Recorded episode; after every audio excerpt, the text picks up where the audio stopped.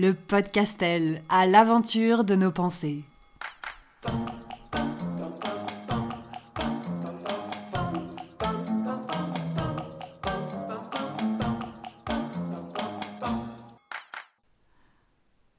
Hello Ça va? Bon, partons dans épisode 7, définir un cadre de travail. Toi déjà, rien que le mot cadre, ça me hérisse le poil. Cadre, cadré, rigidité. Hmm. Et pourtant, on ne peut pas, à mon sens, réussir à faire un projet sans fixer un cadre de travail. Et donc je suis partie à l'aventure de cette pensée. Comment est-ce que je peux créer, construire un cadre de travail épanouissant qui ne me semble pas le bagne? Pourquoi est-ce que j'ai euh, peut-être un a priori aussi négatif? C'est qu'au tout début de ma rencontre avec Monique, ma thérapeute, on a énormément parlé de la rigueur, de la rigidité.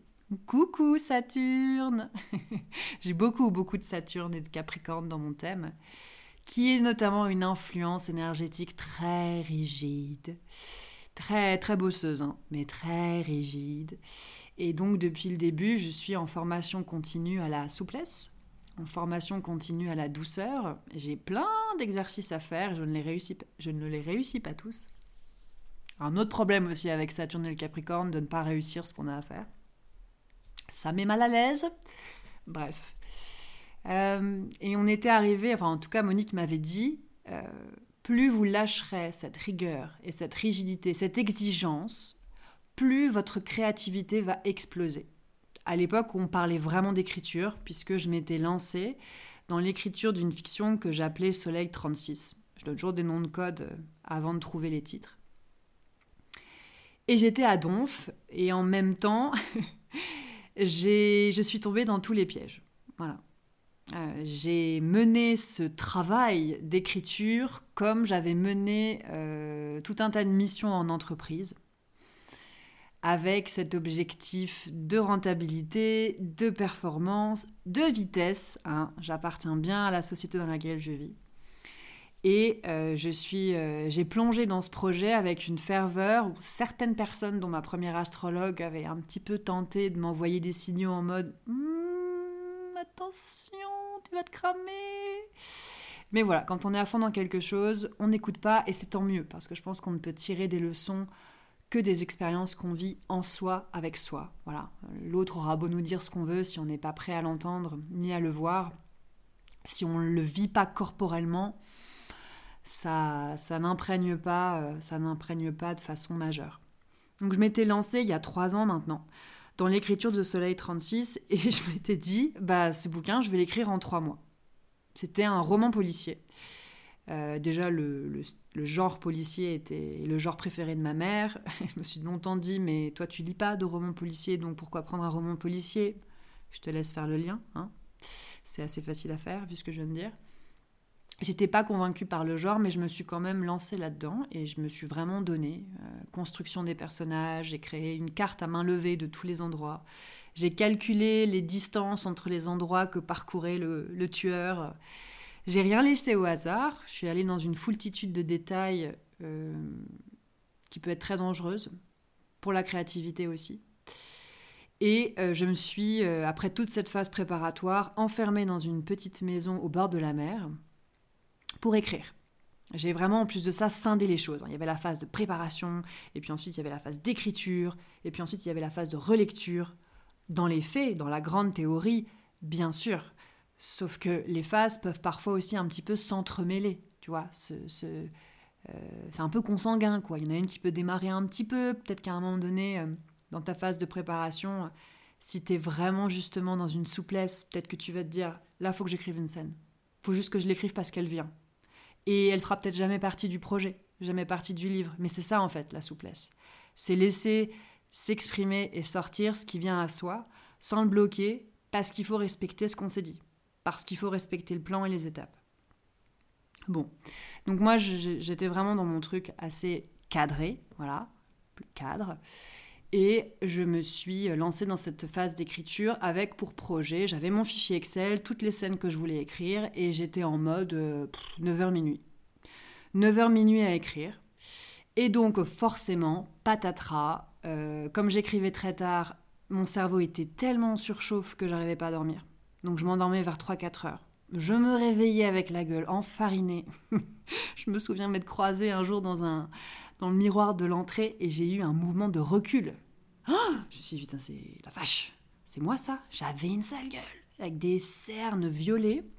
Bon, hmm, coucou, coucou. Quand C'est dédicace à l'épisode précédent sur euh, éviter les miroirs pendant un temps.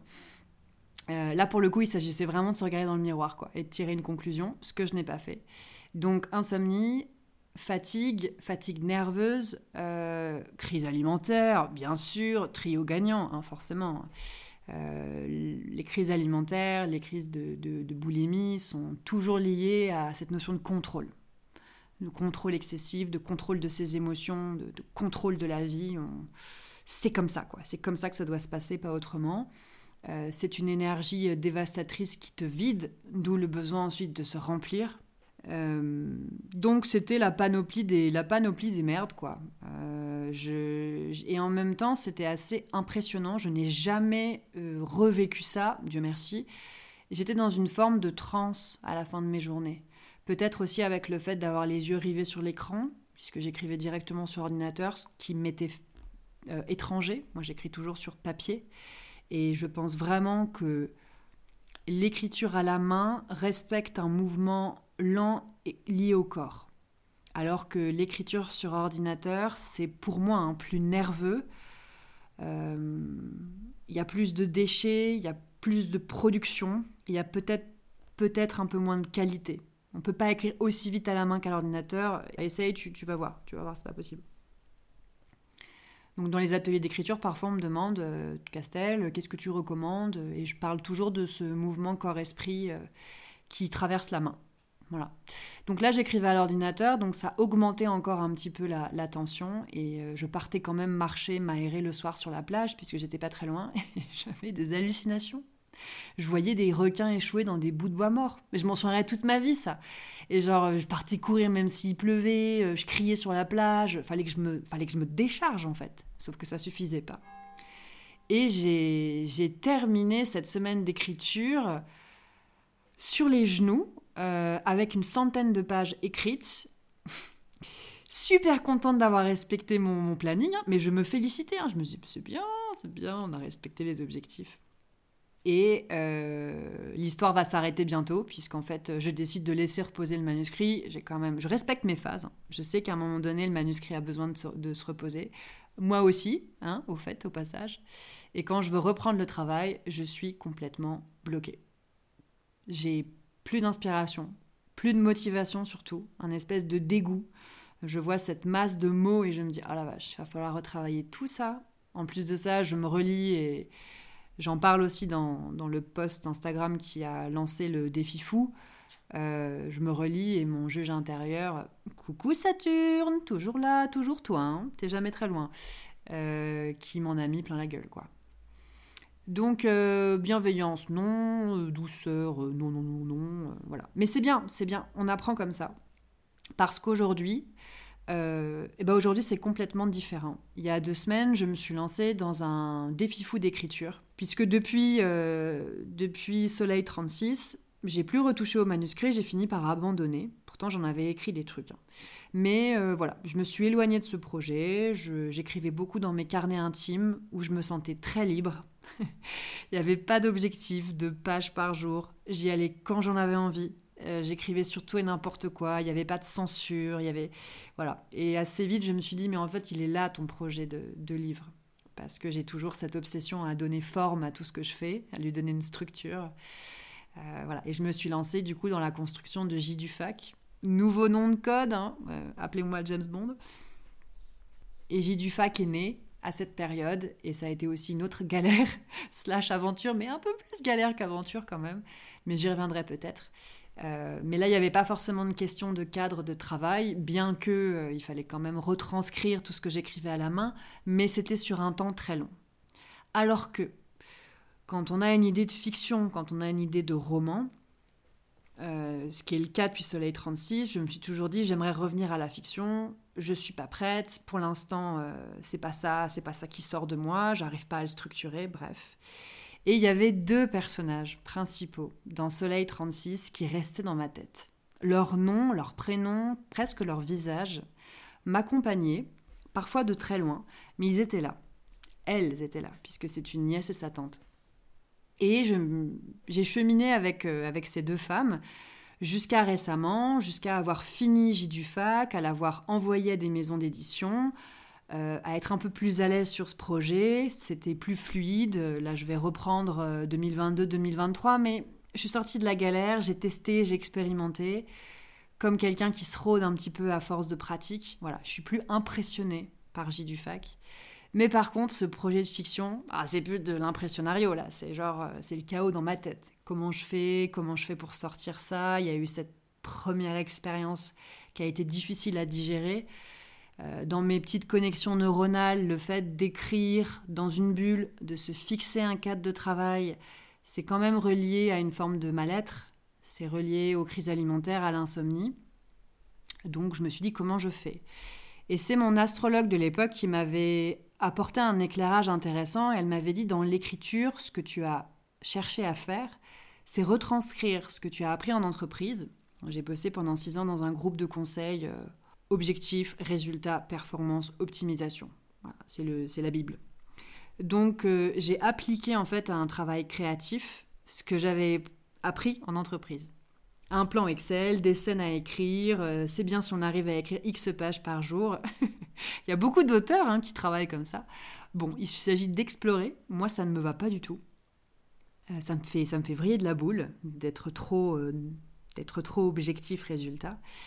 Et elle m'avait dit, sauf que écrire, c'est pas remplir un fichier Excel avec les clients que tu as été voir dans la journée. Ça n'a rien à voir c'est une part de toi déjà très inconsciente. D'où viennent les idées? D'où vient l'inspiration? Euh, D'où viennent ces personnages? Qu'est-ce qu'ils foutent là quoi? Comment je les ai inventés? J'en sais rien, je serais incapable de répondre à cette question. Donc elle me dit tu vas aller canaliser autre chose, invoquer autre chose. Ça m'avait marqué. Ça m'avait marqué et euh, je ne sais pas si euh, tu as envie de te lancer dans un projet artistique ou dans une aventure qui est loin de ce que tu fais peut-être, euh, ou soit tu es déjà hein, dans une aventure artistique, mais je ne sais pas si ça fera écho. Mais bien faire la différence entre ce qu'on nous a appris en entreprise, en stage, à l'école, euh, nos patrons, euh, parfois nos parents, et les projets de cœur, ces fameux projets de cœur dont je parle souvent, qui ne, qui, ne, qui ne partent pas du tout de la même partie de soi. Donc cela, faut les traiter avec beaucoup plus de douceur, de souplesse, et, et je crois que c'est le projet qui, nous montre un peu la vie et pas l'inverse. On essaie souvent de dompter ces projets, de les maîtriser, mais ça se passe pas comme ça.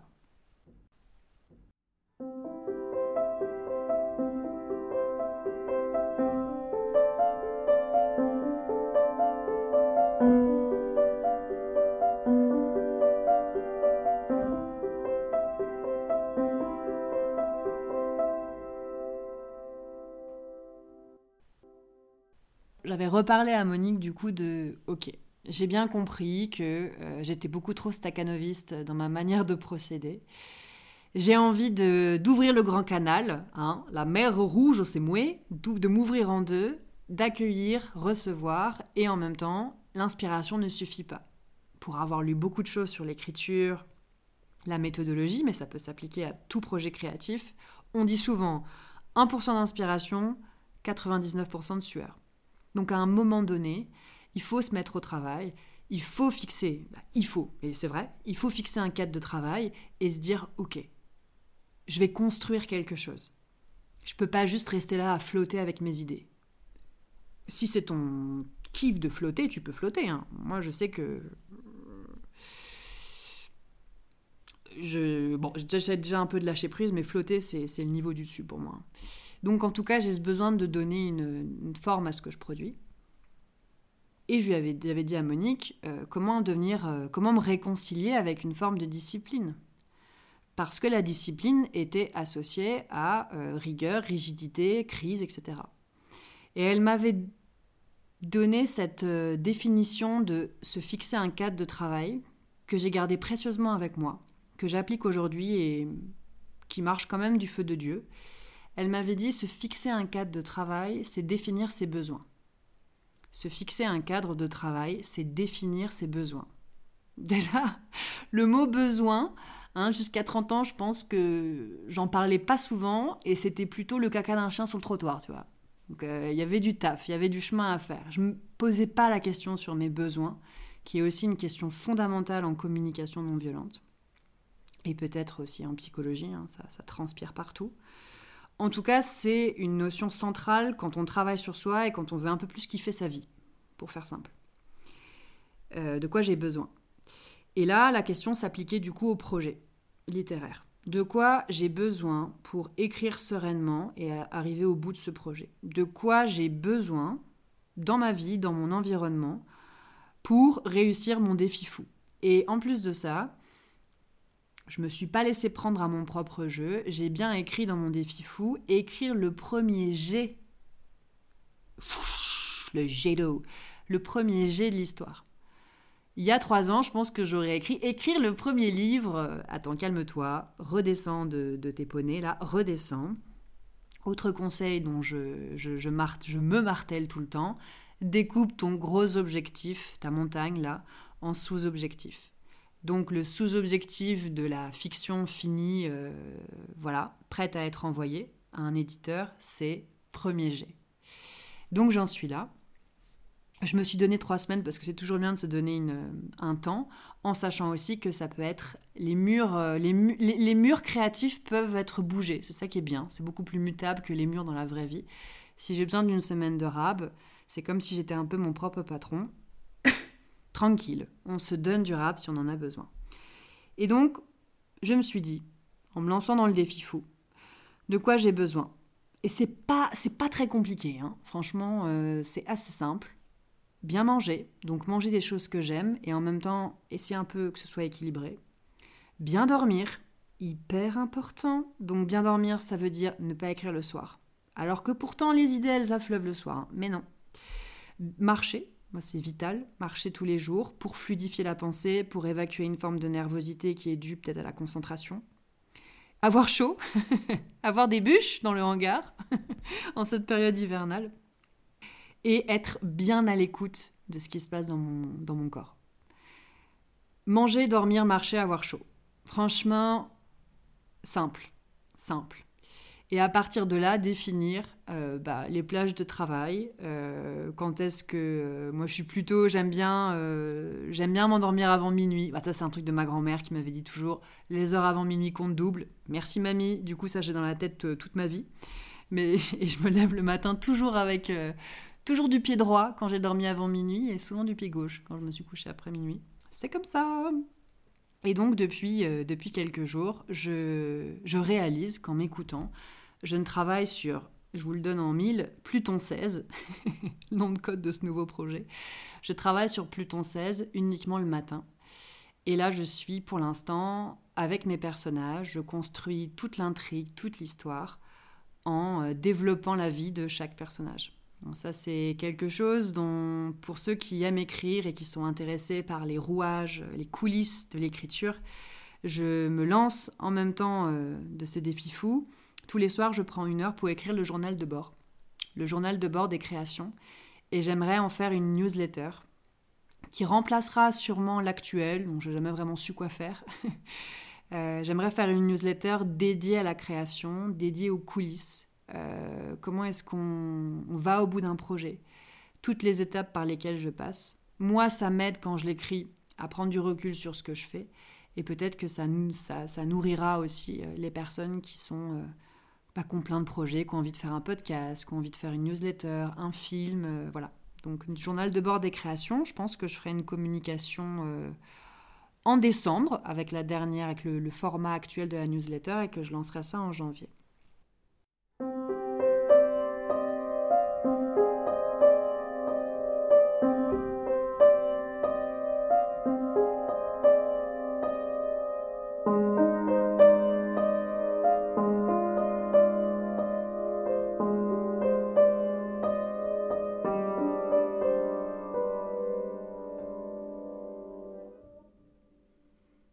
Voilà, Et en fait, je suis, je suis bien.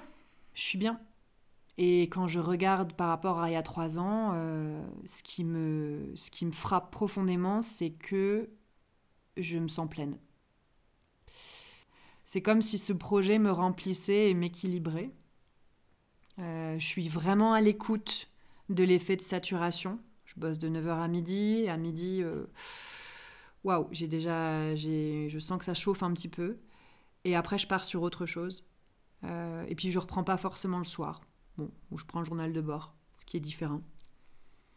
Je sais pas si j'arriverai à entrer en écriture avant ces trois semaines, mais c'est pas si grave en fait. Euh, j'essaie plutôt de me focaliser sur ce qui est en train de se passer aujourd'hui, ce que j'ai appris aujourd'hui, et de pas trop penser à demain. Et il y a quelque chose dont, d'ailleurs, je l'ai écrit dans mon journal de bord hier, qui est hyper important pour moi. Quand je dis d'être à l'écoute, c'est de pas atteindre en fait euh, un point de saturation. Quand on travaille sur n'importe quel projet, de ne pas atteindre ce point de non-retour, ce point de euh, j'ai mal au dos, j'en ai marre, je suis pas bien. Ce point d'inconfort physique souvent, mais aussi mental, parce que j'ai cette image du feu avec la création. C'est très bélier tout ça, euh, très martien, que la création est un feu lent. J'ai une astrologue un jour qui m'avait dit You're a slow burn, un feu lent. Alors que ce que j'ai expérimenté il y a trois ans avec Soleil 36, le soleil ça brûle, hein, c'est que c'était un brasier. J'ai mis toutes mes idées, j'y suis allée à fond, tout a brûlé d'un coup, et quand j'ai voulu m'y remettre, il n'y avait plus rien. Il n'y avait plus rien. J'étais cramée, tout avait cramé, le désir avec. Et je me rends compte de ça. J'essaie vraiment d'être sur un feu lent qui ne s'éteint jamais, et donc de bien doser. Et donc finalement de passer moins de temps à ce projet que euh, ce que mon mental aurait voulu que je passe. Voilà. Donc peut-être que l'image du feu te parlera dans, tes projets. Voilà, voilà, je crois que j'ai tout dit sur définir un cadre de travail, revenir à ses besoins fondamentaux, euh, c'est dormir tôt, pas écrire le soir, marcher tous les après-midi, avoir chaud, faire un feu. Et voilà, et roule ma poule, et roule ma poule. Et je sais pas où on va, mais, mais on y va, et en tout cas c'est doux. C'est doux, c'est doux, c'est doux. Et je te fais des bisous doux également.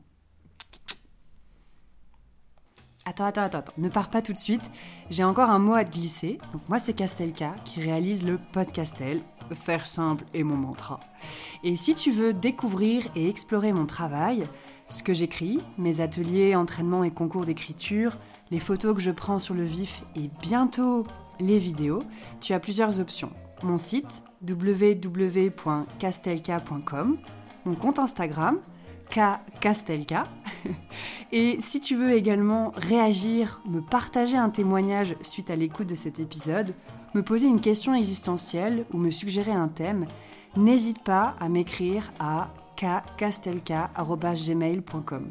Ce sera un grand plaisir de te lire. Enfin, c'est la petite rengaine de fin de podcast. Tous les podcasteurs, podcasteuses te bassinent avec ça. Mais si tu aimes ce que tu écoutes, c'est vraiment important de le partager à tes amis, de t'abonner, laisser un commentaire ou d'accrocher des étoiles au ciel du podcastel. Allez, à bientôt et prends soin de toi.